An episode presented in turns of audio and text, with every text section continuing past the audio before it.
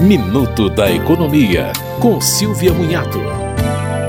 O governo regulamentou o empréstimo consignado, aquele com desconto na folha de pagamento, para os beneficiários do Auxílio Brasil. Os empréstimos devem começar em setembro. O beneficiário pode comprometer até 40% do auxílio com pagamento desse tipo de empréstimo. Como o valor máximo do auxílio é de 400 reais, a parcela máxima será de R$ 160. O adicional de 200 reais que vem sendo pago agora não é considerado no cálculo, mas os interessados devem ficar atentos às taxas de juros que serão cobradas pelos bancos e ao prazo de pagamento. Ao contrário do consignado para aposentados, o do Auxílio Brasil não tem limite para as taxas.